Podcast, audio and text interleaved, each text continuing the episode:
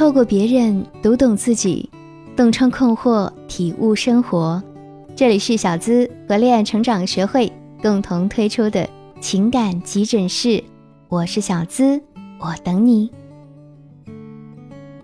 李丽大学一毕业就结婚了，当时她的丈夫还是一个一穷二白的毕业生，什么都没有。但是李丽还是义无反顾的嫁了。婚后，他们没有房子、车子，每天朝九晚五，上下班挤公交车，过了好几年这样的苦日子。即使生活如此辛苦，李丽也没有想过离婚。而这几年，丈夫的事业有了起色，家里情况也渐渐好转。两个人的感情反而产生了危机。李丽如今也三十多岁了，和丈夫有一个女儿。她本身呢也是个通情达理的女人，和周围的邻居相处融洽，丈夫的朋友同事对她的评价也相当不错。唯一的缺点就是爱唠叨。年轻的时候还好，近几年这个毛病是越来越严重，动不动就上纲上线。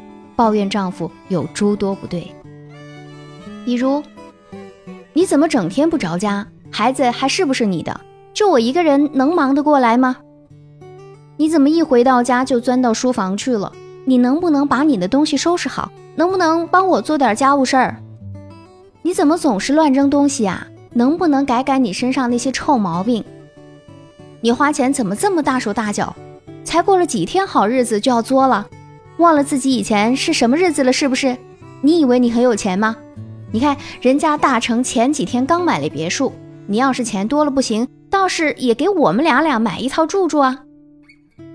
其实丈夫并没有铺张浪费，只是一些工作上的应酬和朋友们吃饭买单之类的。你怎么天天这么晚回家？是不是外面有人了？我那么多年苦日子白陪你过了，是不是？一有点臭钱就学坏。其实丈夫并没有学坏，这一切都是李丽自己的臆想。诸如此类，抱怨、诋毁以及埋怨、唠叨的话，一天能说好几遍，甚至有时候在电话里是一言不合就开始吵架。很难想象那个男人每天经历着怎样的生活。但是因为感激这些年李丽对这个家的付出，她所说的话，丈夫从来没有大声驳斥过，是不说话。也不怎么爱回家了。直到前几天，李丽说，丈夫居然要和自己分居，因为实在受不了他没完没了的唠叨和抱怨了。他说：“我受够了你的唠叨，从你身上我找不到半点自信。你总觉得嫁给我委屈你了。一开始我也认为你千里迢迢嫁过来，人生地不熟的为我生孩子，你的苦我都知道。”可你不该整天对我摆脸色，你不开心我也体谅你，但是我真的受不了了。每天我累了一天回到家，还要承受你的各种唠叨和抱怨。其实李丽也意识到他们之间的感情已经出现了问题，再不修补，迟早会让这段婚姻走向尽头。但她不知道该怎么做，于是通过小助理找到我，想让我帮她分析一下。有很多的女性想不通，我想和老公多沟通，为什么总是会被嫌唠叨啰嗦呢？我苦口婆心的教育孩子，为什么总是收效甚微呢？现如今，我们越来越能够认识到沟通在人际交往当中的重要性，无论是亲密关系还是亲子关系，沟通啊都是必不可少的润滑剂。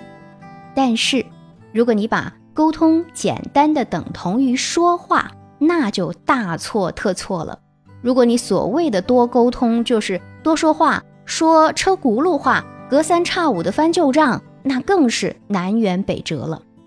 没有人喜欢听唐僧念紧箍咒，一个人愿意长时间听你说话，多半是因为你的话能够触动到他，对他有意义、有价值。最低限度也是要让他觉得是轻松的，是无压力感的。然而呢？很多女性在沟通不畅的时候，只是一味的埋怨老公不懂得倾听，孩子不够听话，却没有静下来反思一下自己。我的说话方式、说话的内容，日复一日都是同样的配方、同样的味道，你的家人自然离你越来越远。你的话语自然越来越无足轻重。还有些女性认为啊，唠叨皆是出于爱，话多全是为他好。真相确实如此吗？如果一个人锲而不舍、百折不挠地向你重复同一番言论，那么他就是用说服的方式，试图让你接受他的观点，与他同化。说的简单点，就是他想改变你。爱是什么？爱绝对不是我尽情享受我喜欢你的部分，努力改变我不喜欢你的部分。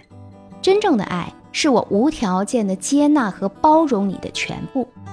这不代表在爱的关系当中不可以有改变，或者不可以希望对方改变。但是我们应该认识到，这种改变是需要在互相磨合当中潜移默化、自然而然的发生的。所以呀，如果你想改变对方的意向太强、太急切，那么就是你的控制欲在作祟，离爱何止十万八千里。现实生活当中还有一种情况。就是明知道说多了也改变不了什么，但就是忍不住不说。有一些结婚多年的夫妻，对彼此的那些缺点，明知道对方不可能会改，却总也是停止不了指责。有些父母一教育起孩子来，就滔滔不绝老三篇，心里也清楚起不了多大作用，可就是不吐不快。是的，唠叨的根源就在于不痛快，我感到不痛快。而我又承受不了这种不痛快的感觉，所以我要把同样的感觉施加到别人身上，以此来减轻我自己不痛快的感觉。这是人的一种自我防御机制，心理学当中称之为投射。说到底，唠叨只是投射自身负面情绪的工具，与爱没有半毛钱关系。看到这里，也许很多的小仙女们会迷茫，不唠叨了。那除了倾听对方的诉求，我们还能怎么办呢？我们首先得明白几个原则性的问题。第一，不唠叨不等于不说。提倡不唠叨，不是彻底否定语言的力量，而语言能否真正显示出力量，说什么、怎么说非常关键。对于自己的语言，我们要有甄别意识，说什么才能够深入人心？怎么说？才能够让人喜闻乐见呢？能够准确地辨别自己的语言对对方是否有效。一旦达不到理想效果，就要懂得及时调整或者暂时停止。总之啊，如果你依然选择说，就必须说的走心，说的灵动，说的点到为止。例如，你很不喜欢他经常在你旁边抽烟，那你呢就可以拿出有关吸烟影响他人健康的新闻给他看。然后说：“哎呀，原来吸二手烟的危害这么多啊，怪不得我最近不大舒服呢。你可以之后尽量在室外抽烟吗？还有，你也少抽点烟，对你的身体是很不好的。第二，不唠叨不等于不做。如果你的语言还达不到天花乱坠的功力，那多说就不如多做了。俗话说啊，说千言而不如行一事。”行为虽然不像语言那么简单明了，但很多时候却比语言更有力量。有时候啊，无声胜有声，更多的时候，言传不如身教。把唠叨的耐心和韧劲儿用在行动上，相信收获一定会不期而至。第三，不唠叨不等于不想。实际上，停止了语言上的喋喋不休、简单重复。你会拥有更多的时间和空间，你会找回很多平和与淡定。当你能够真的安静下来，我们细细的去品味生活，好好的充实自己，你的从容和积淀将会是你言语最坚实的后盾。那么，脱离整天唠叨的自己，实现和爱人的有效沟通，具体应该怎么做呢？第一，多去倾听对方，找好说话的时机。女人在说话之前，要先倾听对方，并且找好时机，在正确的时间说出自己的不满或者建议，最大限度地减少唠叨对家人，特别是对丈夫造成的不良影响。聪明的女人啊，会将不满放在家庭氛围轻松的时候说出来，或者在独立的环境里啊，与丈夫进行单独的交谈。而不是喋喋不休的唠叨。这样不仅能够让自己的意见得到注意，也能够使所说的话更容易被丈夫所接受。第二，注意唠叨的内容。如果男人因为繁忙的工作而忘记吃饭，或者是深夜伏案加班，那作为妻子，适当的提醒他注意休息和饮食，是可以获得男人的接受的，而且还会使得男人感到，哎，自己在妻子心目当中的重要性。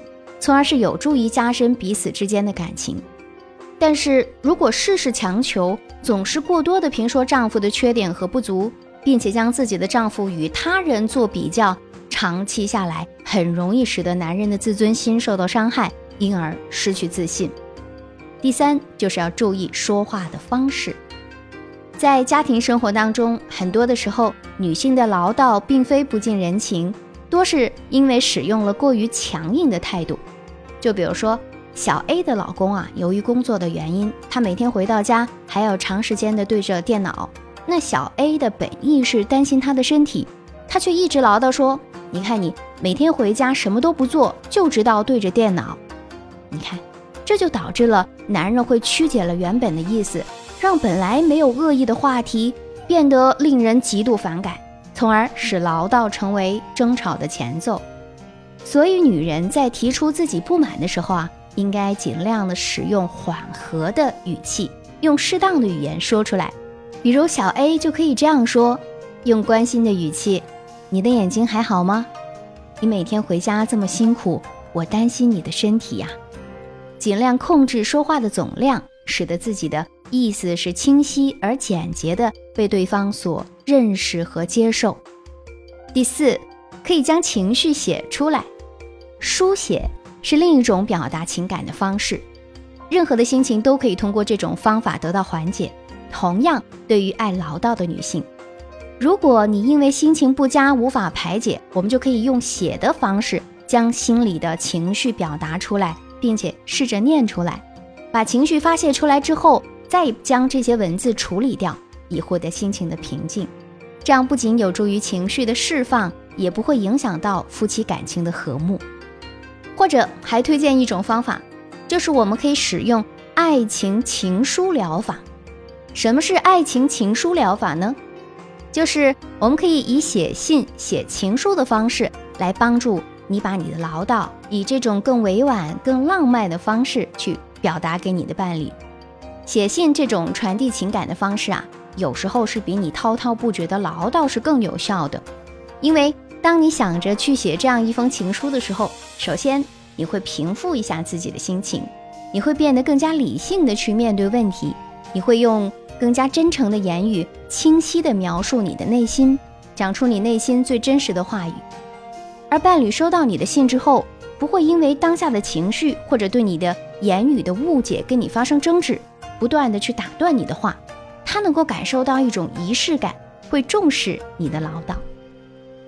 当然，写书信啊也是要有一定技巧的。比如说，你不要在开篇就开始你的问题和诉求，你可以带他先回忆一下你们当初在一起的美好时光，慢慢的引导他过渡到你们之间的问题。记得啊，要让你的书信是充满情感的味道。所以，当你下次想唠叨的时候，不妨可以尝试用书信的方式去进行沟通，写出你的情感与诉求，就像是很多的粉丝写信给我一样。话说的越多，不但会让男人离你越来越远，反倒会让对方觉得你是小肚鸡肠。要知道，对男人来说，不说话的关心更有力量，所以我们要学会倾听。同时也要学会优化你的唠叨。我们要说话，但要精炼，凡事点到为止即可。我们怎样高情商的把握沟通分寸，让人觉得你所说的话是恰当的、舒服的？想学习让他喜欢听你说话吗？希望得到小资老师一对一的私密指导和帮助。也可以直接勾搭我的助理咨询师小糖糖，添加微信“恋爱成长全拼零零八”，关注我们的公众号“恋爱成长学会”，免费获得更多的情感干货。提升恋爱情商，小资在这里等你。下期声音节目我们再会吧，拜拜。